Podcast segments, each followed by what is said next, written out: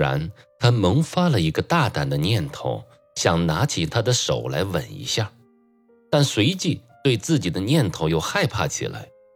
少顷，他心里嘀咕：“我还是怯懦呀，没有胆量。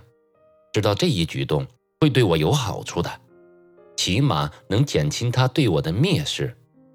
像这样一位美貌的夫人，对一个刚刚离开锯木厂的苦工，多半会瞧不起的。”也许“漂亮小伙”的称号给他增添了几点勇气，因为这半年来每逢礼拜天，于连常常听到年轻姑娘们这么喊他。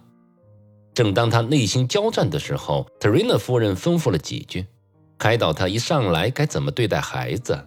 于连因为拼命地克制自己，脸色变得煞白，只是窘促地说：“绝对不会，夫人，我绝不会打你的孩子的，我可以对天发誓。”说话之间，他斗胆抓起了特瑞娜夫人的手，举到了自己的唇边。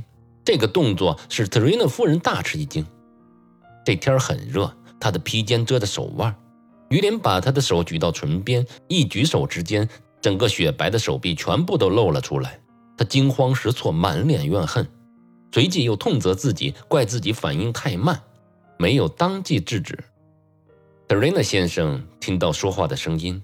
便从书房里走了出来，他拿出在市政厅主婚时那种庄严和睦相间的口吻，对于连说：“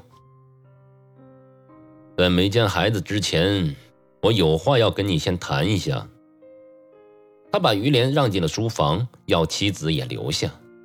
女主人原想让他们两个人单独去谈的。特瑞娜先生关上门，庄重地坐下了。听神甫先生说，你年轻有为啊，这儿大家都会尊重你。要是我满意，日后少不得会帮你成家立业。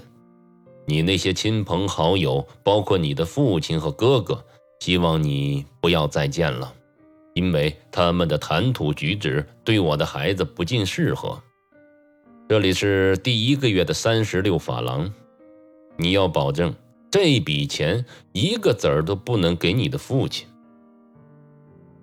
德瑞纳先生对那个老头十分的恼火，因为这场交易中老头的刁钻胜他一筹。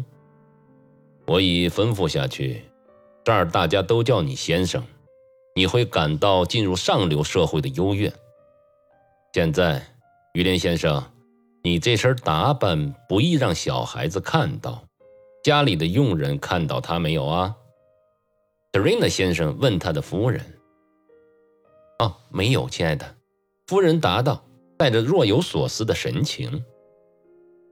那再好没有啊？把这个穿上。说着，递去了自己的一件燕尾服。于连愣了一下。德瑞娜先生接着说：“现在咱们一起上杜兰先生的呢绒铺去吧。”过了一个多钟头。特瑞娜先生领着一身黑服的新家庭教师回来了，发现妻子还坐在原位未动。于连压根都没想到，三个小时之前他还在教堂里战战兢兢，而现在呢，就好像已经立了几个年头。他注意到特瑞娜夫人神情冷淡，心里明白她在生气，为的是什么呢？为的是他敢吻她的手。由于换了一套与平日大不相同的服装，他忘乎所以起来，同时又想掩饰心头的喜悦，举手投足反显得莽莽撞撞的，疯疯癫癫的。特瑞娜夫人望着他，满眼的惊异。先生，你如果想得到孩子和佣人的尊敬，就得放稳重一些啊。特瑞娜先生嘱咐道：“是的，市长大人。”于连答道：“穿上这身新装，我浑身不自在。我原是乡下的穷人，一向只穿短衣的。如果您允许，我想暂时回房间去独自待一会儿。”于连说完，径自的向房间走去。